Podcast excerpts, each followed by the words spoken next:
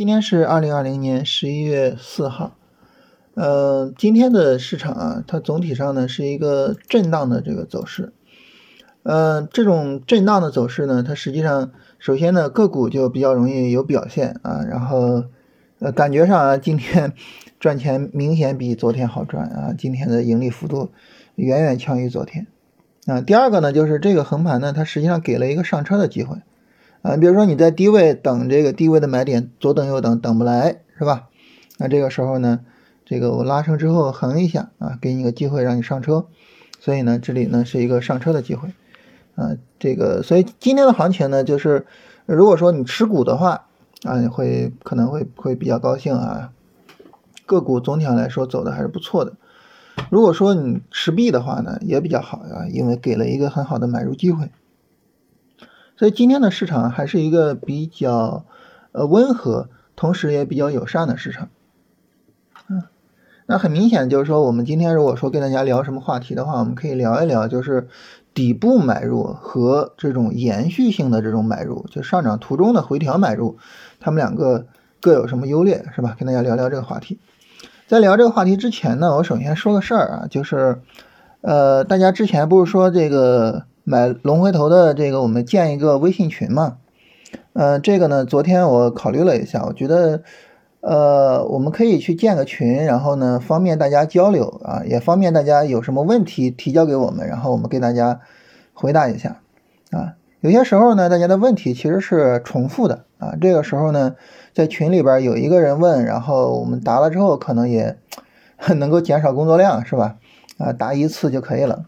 所以呢，我们就是给大家建一个关于龙回头战法的群，啊，大家买了这个龙回头战法的呢，就加一下我们微信，啊，微信号啊，龙回头二零二零，然后呢，这个我们把大家给拉到群里边去，好吧？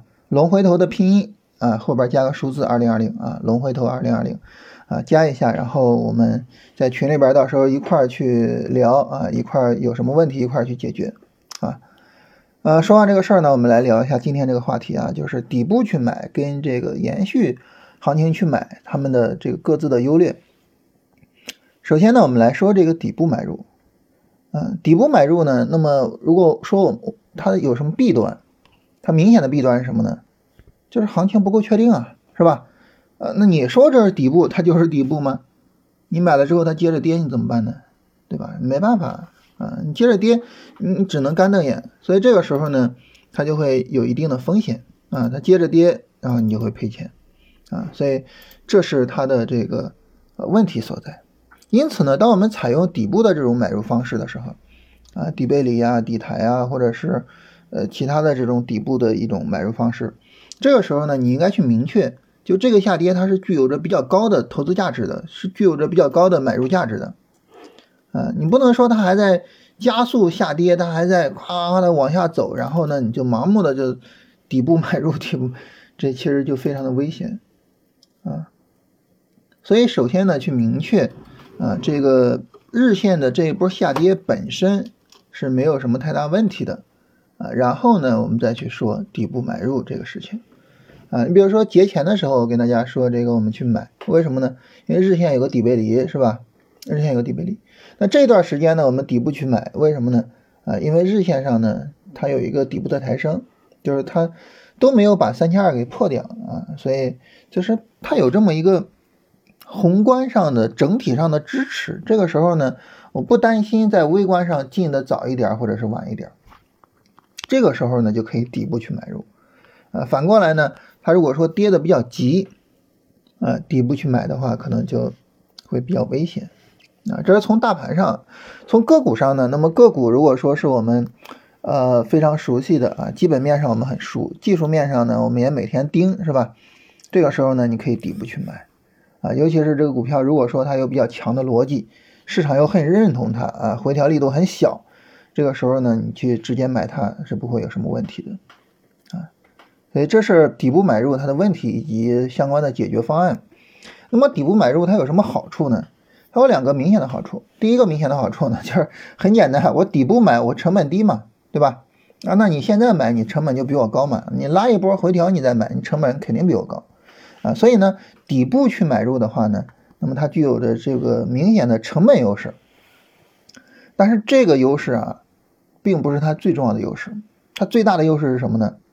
就是比较强的那些个股，啊，我们能够抓得到，啊，这是它底部买入的这个最大的优势。啊，我们一直聊这个新能源，新能源是吧？啊，那么其实不仅仅是新能源啊，包括最近比较强的，你像家电。我们看家电，它最后底部是什么时候呢？是十月二十六号，啊，然后呢，家电在十月二十九号就暴力的向上突破，是吧？那么十月二十六号、十月二十九号，你看大盘还在干啥？十月二十六号它还在跳空低开往下走，是吧？创新低，啊，十月二十九号它在底部一个一个横的一个反弹的过程之中，啊，十月三十号马上就是大阴线暴跌嘛，是吧？所以，如果说我们盯着大盘去做家电，你会发现很麻烦，啊，很麻烦，就是它已经完全的飞了，啊，我我这个时候我再买，我已经没法买了，那这个时候你就特别的被动，啊，你要买在高位，你成本比较高，是吧？你要不买，你就眼睁的看着它大阴线之后，马上又是一个百分之五的大阳线，然后今天又是一个百分之二的上涨，就特别难受。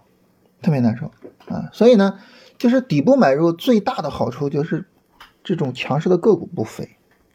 那大家可能会觉得，那为什么强势的个股不飞这个事情，我能买到这个股票这个事情，它比我的成本低还要重要呢？这原因很简单啊，就是当我们从基本面、从技术面、从市场认同、从各个方面选到了一只好股票，或者选到了一个好板块，这个时候对于你来说，重要的是你在什么位置去买入它吗？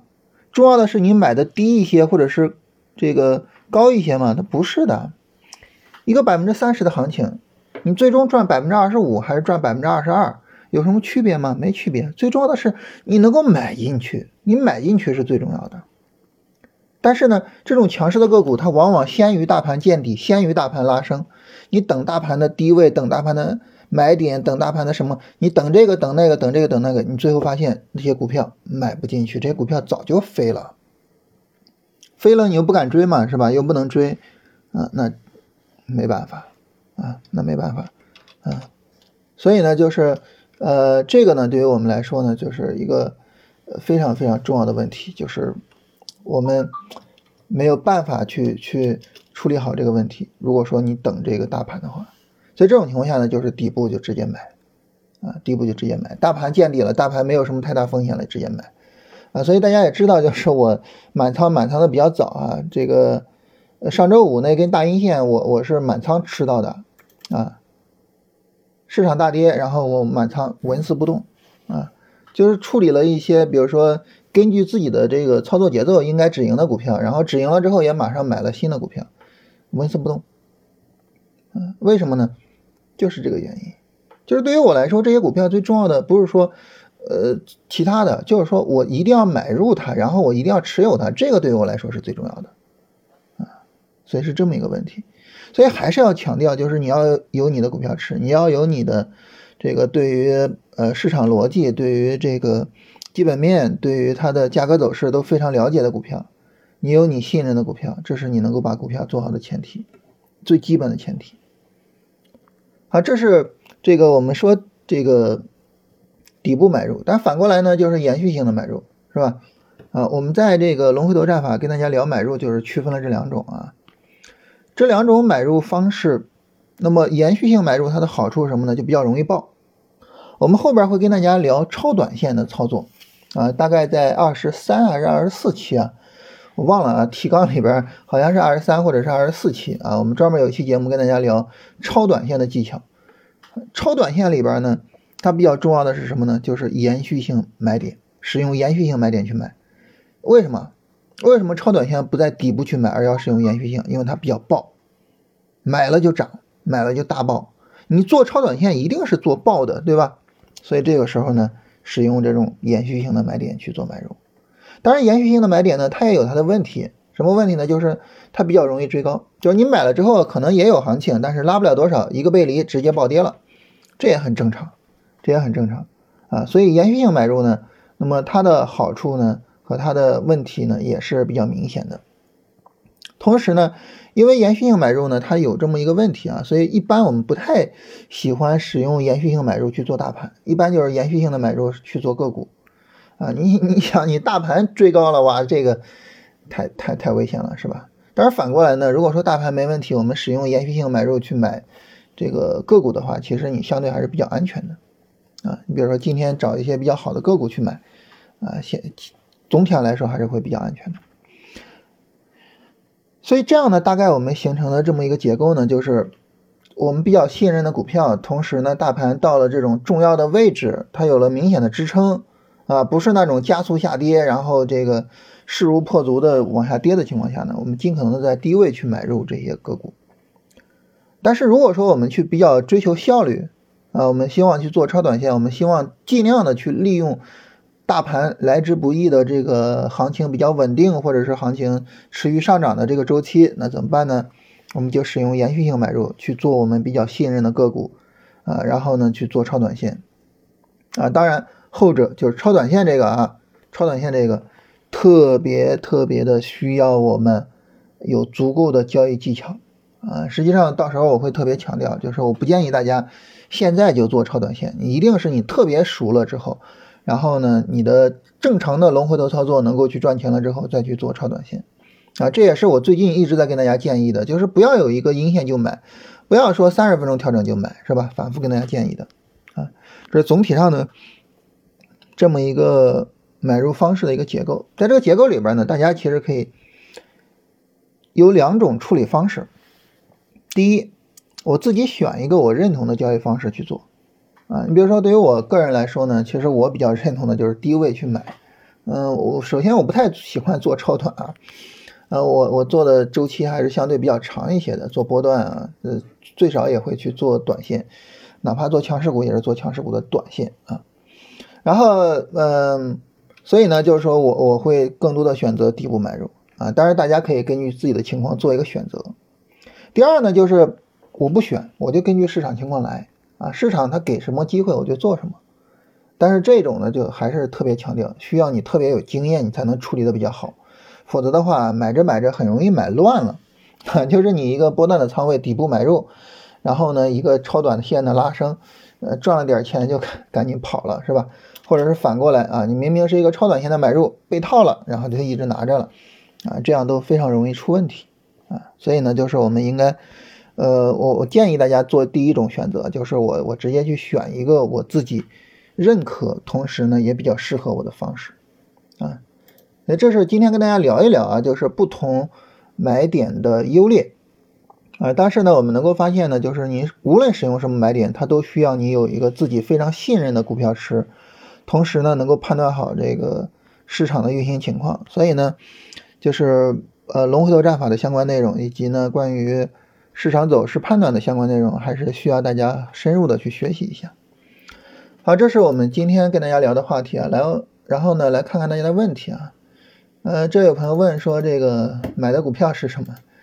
这种就他可能会有荐股的疑惑啊。我一般不太喜欢跟大家 去聊这种具体的这种东西啊。然后有朋友问说，这个以前呃老用 MACD，为什么最近不怎么讲了？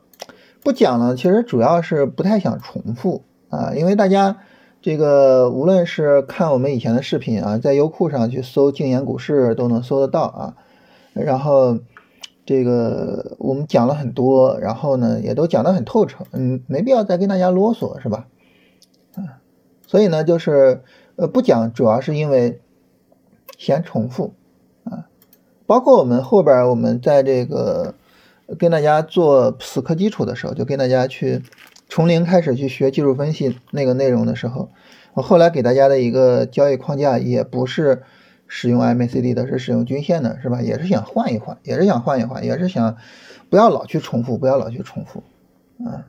这个我觉得，呃，怎么说呢？就是是一个是一个我我可能比较较真的点吧，就是不想太太重复的跟大家讲这些东西。但是大家用的话，那就不一样了哈。你用的话，你应该是一个好东西，持续用，是吧？我们知道做股票最重要的就是简单的事情重复做，是吧？然后这哥们说这抄底，啊，说赶紧回这个爬起来看啊，刚翻本啊，就是这个半导体啊，亏了十几个点，快回本了。这个是这样，就是半导体呢，它前面那一波下跌跌的其实很厉害。你看它下跌跌那么深啊，当时中芯国际上市之后啊，这个跌的特别深，是吧？你看它跌那么深，就不应该再去抄它，不应该着急去买它。这也是我们反复强调的，就是关于力度的问题。呃，杰美科技能不能做？这个总体上它是一个周线级别的一个波段了。它已经是一个周线级别的波段，就是总体上它的调整，我们可以，呃，从这个今年二月份二月末的时候开始一一路调到现在。这个股票如果说你对它的基本面很了解、很信任，可以去关注它了，因为调整时间实在是太长了，可以去关注它。呃，但是呢，如果说只是想做短线不合适，因为它现在的这个下跌力度还是比较大，还是比较大，就是从。十一月中旬跌到现在，跌的还是比较厉害，所以现在做短线不合适，但是波段或者说长线可以去关注它啊。做波段做长线必须对基本面有了解啊，注意我的说的啊，必须要有了解，好吧？六零零四八零是不是属于凌云股份？下跌力度有点大啊，下跌力度大，而且呢破位了，把这个。九月九号的低点给破掉了，所以总体上不是很好啊，不是很好。呃，但是呢，它整体的下跌幅度还可以接受，还可以接受，就是总体上不太理想。就是这种股票怎么说呢？就是我我比较喜欢使用一种评价方式，就是如果让我买，我买不买？我我不会买啊，让我买我不会去买它。对我我我会这么去评价它的走势。三零零八五零。和三零零四四三，嗯，这个走势就是一个长时间的盘整，呃，不太好了啊。三零零四四三，啊，这个是下跌的，这更不行，这还不如前面呢，前面它至少没跌啊，这个下跌，而且下跌力度比较大，这这不不能做啊。下跌力度大不大？这个我们是有客观标准的。嗯，就是破位不破位是吧？大家好好的去看一下，什么样的强势股能买，什么样的业绩股能买，那两期节目好好看一下啊。就这种肯定是不能买的，这毫无疑问，它它还不如这个新强联这个横盘呢。新强联只是横盘横的时间长，然后我们跟大家说过啊，横的时间太长我就不喜欢了啊。呃，所以呢，就是这股票可能我也不会买，但是它至少比比比比比这种下跌的要好啊，至少没有下跌是吧？昨天我们说这个三十分钟没有一个下跌啊，但是呢，十点三十分的阴线什么的，呃，十点三十分的阴线，这个有点儿，它是这样啊，就是所谓一个三十分钟下跌呢，你需要一个三十分钟上涨，然后再有一个三十分钟下跌。昨天呢是三十分钟上涨都没有彻底走出来。就是它一个短线是需要一个短线的延展过程的，哪怕是三十分钟短线也是需要三十分钟的七根左右的 K 线啊，所以昨天呢是一个三十分钟的上涨都没有彻底的展开啊，所以呢就就更别提不是昨天前天啊，啊就是周周一的时候，周一的时候是一个三十分钟上涨都没有彻底展开。星森科技怎么样？我突然发现大家的问题现在普遍的集中于个股了，呃，跌的太厉害了，我我是肯定不会做，看都不会看，嗯，但是如如果说从抄底的角度能不能抄，这个需要你对基本面有了解，然后我对它不了解，零零零五九一，这个股票做波段。调整力度有点大，但这股票现在也是只能做波段啊，它现在做不了短线，啊，做不了短线。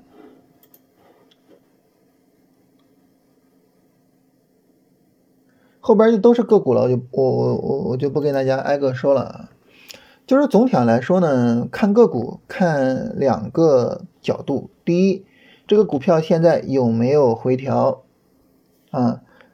然后呢，它是一个什么级别的回调？就它是一个短线还是一个波段？